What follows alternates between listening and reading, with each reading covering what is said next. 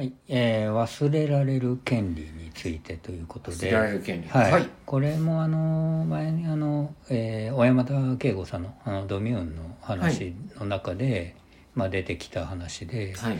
もう僕もそれで初めて知ったんですけど、はい。えー最近そういううワードが出てきていると。うんうんうんで昔だったらねその新聞とかテレビとかに、うん。そういう何か事件、えー取り上げられますと。うん。うんでもそれって流れていきますよねと。はいはいはい。ところがネットになるとどんどんそういうじネットの上の情報がどんどん溜まっていっちゃうと。うん。でそれの弊害が今出てきているっていう話なんですよね。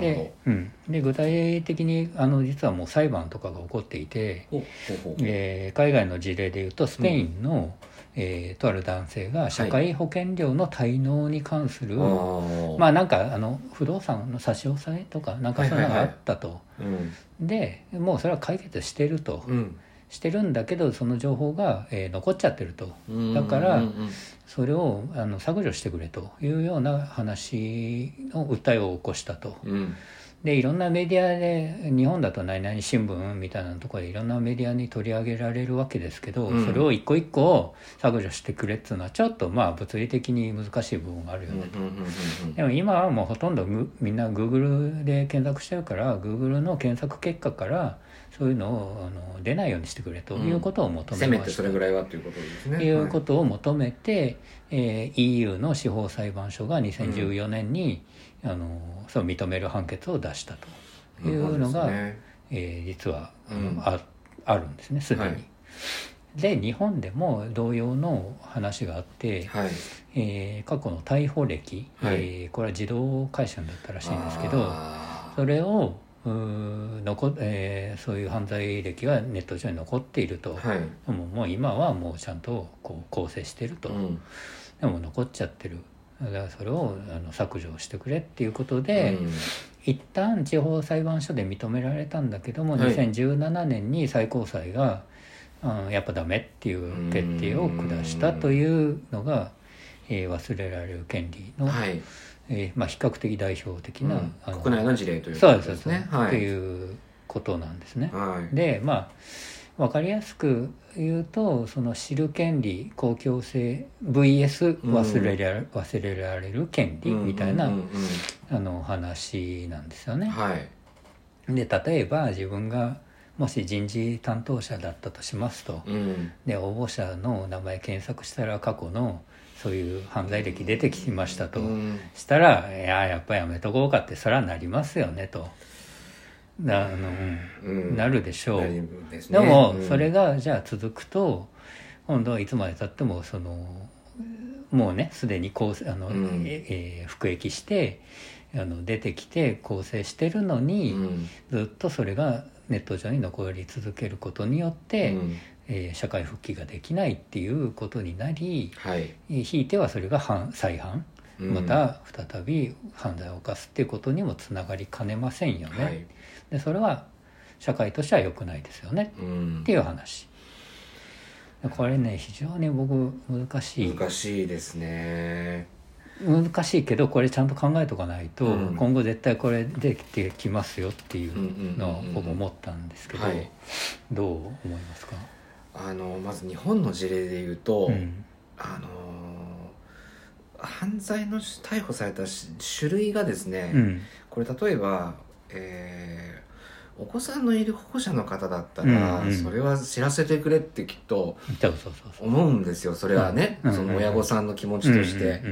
うんだからそことの関連はどうするのかなみたいに一つ一つの事例でやっぱり精査していかないとなかなか難しいんですけれど、ただただあのそれよりは少しあの悪さ度合いは変わるかもしれないけど、うん。その例えば一時期はやんあの炎上になってたバカッタうんとかうんうんうんは、まあまあちょっと彼らにの側に立って言えば若さゆえ悩ましいだったりする面もあるのでででただそれによってお店がまるっと潰れたとかそこまではもうなんか、うん、ちょっとでやりすぎだよなって気もするので、だからまあ基準なり指標は確かに求められてるのかなって気がするんですよね、うんうんうんうん。実施するにあたって。そうですね。はい。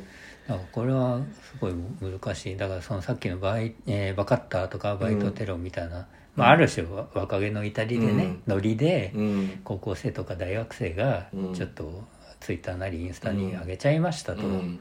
でそれによって当然お店に被害を被ってっていうことになって、で未成年だと名前基本は出ないけど、うん。あのネット上には特定班みたいなやつがえーいるから、えーそれが名前がこん今回のバカッターの犯人、こいつだみたいな、うん。そうすると名前が残っちゃうと、うん。でそれが例えば10代のこう過ちだったとして、うん。それがずっとその人の一生を左右することにうん。なりかねない、はい、うんでそれはどうなんだっていうそこまで背負わなくちゃいけないことなのか。ことなのかっていう話なんですよね。そうですね、うん。だって10代20もう仮に二十歳だったとしてもうん。その後70年これ60年70年の人生があるわけですからね、うんはい、はい。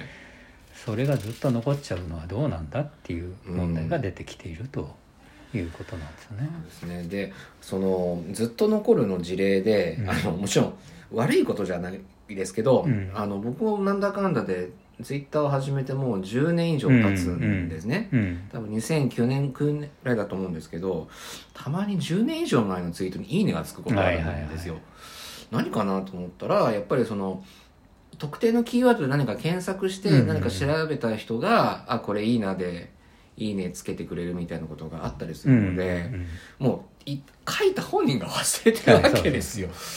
だからうんあの残るっていうことの怖さはちょっとやっぱり普通の普通に何も悪いことしなくてもうんうん。感じることがあるのでそうそうそうそう。うん。だから僕らにも実はこれは関わってくる話で、えー例えばゾムさんがねうん。20年後にうん。何かのきっかけで有名人になりましたと、はいそうすると2042年にはい。2022年の発言が掘り起こされるわけですよ。あでこの問題には2つの問題があって、はい。1つは時代によってモラルリテラシーコンプライアンス変わりますよね、はい。とつまり20年後はおそらくうん。今よりもそそういう厳しいコンプライアンスとかそういうのが厳しい世の中になってるであろうと、はい。はいそうすると20年後2042年のモラルリテラシーコンプライアンスでうん。20年前2022年の発言をうん。ジャッジされるとはい。いうことが起こりうるうん。のが一つ。でもう一つはその誰しもね自分自身の考え方、価値観変わりますよねと。ねはい。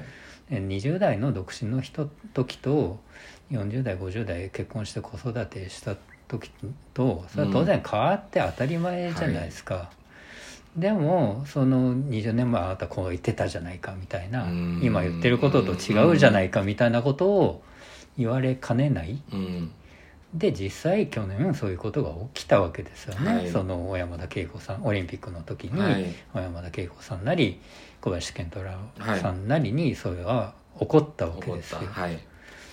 だからその議論をちゃんと、まあ、コンセンサスというか、うん。取っとかないとこの話って絶対出てきますよってはい。いうことなんですよね。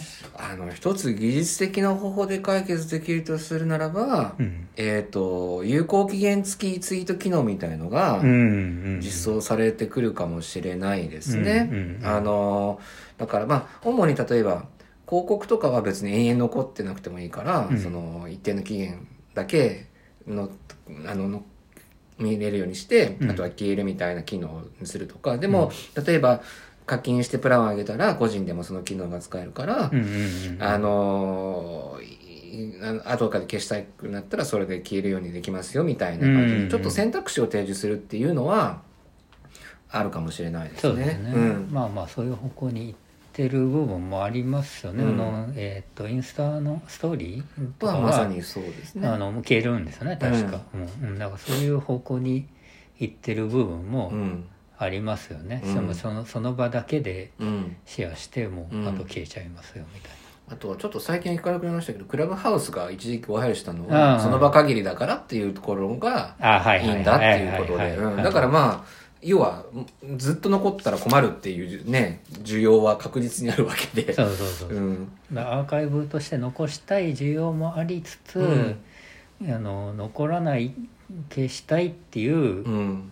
需要も出てきているっていうことですよね。うん。うん。そこはまあ難しいとこですけど、うん、まあとにかくそのこの話ってこの忘れられる権利、うんまあちょっとその講義の意味からちょっと狭い意味までうん。ちょっとグラデーションありますけど、うん。あの議論しとかないとうん。まずいんじゃないかなと僕は思ってるんですよね。そうですね、またですねあの我が国のですねあのその政治を司っている方々がですね、うん。あの IT リテラシーがあまり高くない方の方がまだ多いんでだからやっぱり若い世代の方々がやっぱりそのね政治の現場に出ていかないとそういうのはなかなか難しいのかなって気もしつつたあだー。ただあの一有権者としてね、うん。こういうのが必要だっていうのを、うん。あの求めることは声を上げることはきっとできると思うので、うんうんうんうん。そういうところからじゃないですかね。そうですね、うん。これは本当にちょっと僕もあのそのドミューンで初めて知って、うん。ああこれはちょっとちゃんとちゃんとあの認識というか、うん。うん議論しないとまずいんじゃないかなと思ってちょっと今後の社会に必要な議論というそうことそうそうそう、ですね。はい。と思っていますという話でした。はい、さあ皆さんはどんなふうにお考えになりまはいしたでしょうか？また何かご意見ご感想などありましたらお寄せください、はい。あとよろしくお願いします。はい、フォローの方もお願いします。お願いします